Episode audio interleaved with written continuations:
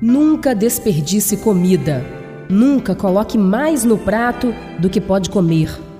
Pense que ao desperdiçar alimento, ele pode estar faltando na mesa de alguém. O que hoje sobra pode faltar amanhã. O universo sabe punir aqueles que fazem pouco caso das coisas valiosas. O alimento é sagrado. Coloque o suficiente no prato e, se for necessário, repita. A gula é pecado capital. Não peque por descuido ou distração. Preste bem atenção na próxima vez que for encher o seu prato. O universo agradece.